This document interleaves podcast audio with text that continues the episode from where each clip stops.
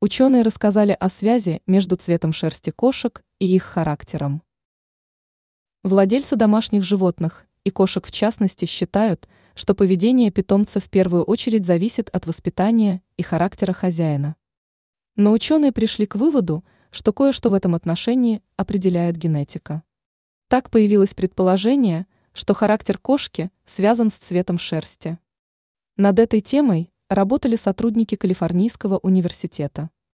Что удалось выяснить? 1. Рыжие коты дружелюбные, активные и вредные.